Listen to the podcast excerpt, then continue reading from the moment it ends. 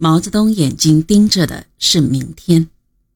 回延安后，有关林彪的消息报道很少。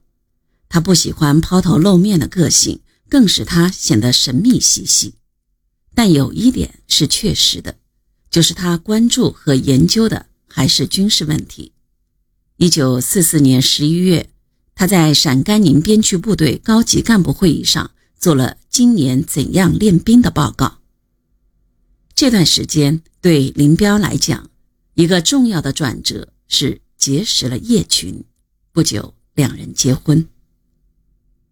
林彪本来有一个妻子叫张梅，也就是刘新明，是陕北米脂人，陪林彪到苏联养伤期间，因性格不合而离异。两人性格实在相距太远，一个孤僻安静，喜欢独处；一个活泼爱动，喜欢社交活动。到苏联后，由于林彪是抗日名将，知名度很高，社交礼仪活动甚多，林彪不胜其烦，宁愿家中枯坐，也不愿出席名目繁多的宴会和舞会。而张梅却乐在其中，经常独自参加这类活动。久而久之，两人的性格冲突越来越强烈，最后不得不分手。叶群原名叶宜静，福建闽侯人，比林彪小十岁，曾在北平师大附中学习，期间参加过一二九学生运动，并参加了民族解放先锋队。后在南京国民党青训班受过训，在国民党电台当过一段时间的播音员。抗战爆发后，他到达延安。从叶群的简历来看。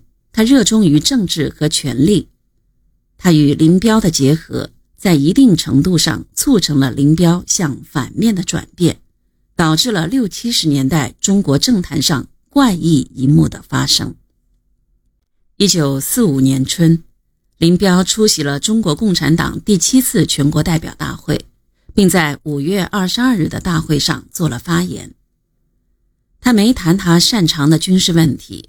而是就毛泽东的报告谈马克思主义及其运用于中国实际的问题。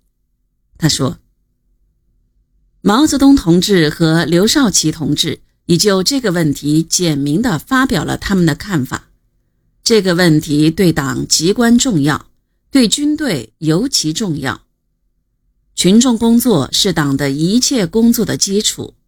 我党活动的基本特点之一是武装斗争。”由于掌握了军队，我们才能在过去抗击蒋介石的时候胜利的坚持下来。后来在抗日战争时期，我们才能保持军力，并从而增强我们的战斗力。其他的党没有这种情况。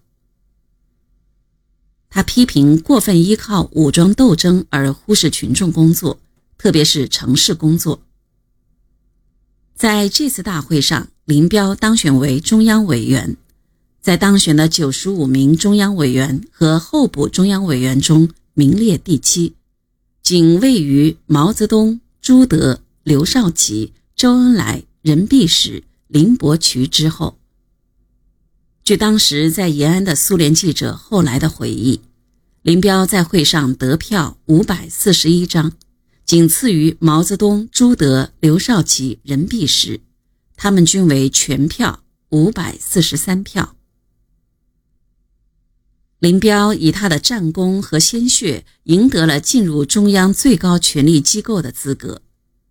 林彪像一匹春风得意而又久离沙场的战马，久静思动，渴望重新驰骋疆场，争取新的辉煌和荣誉。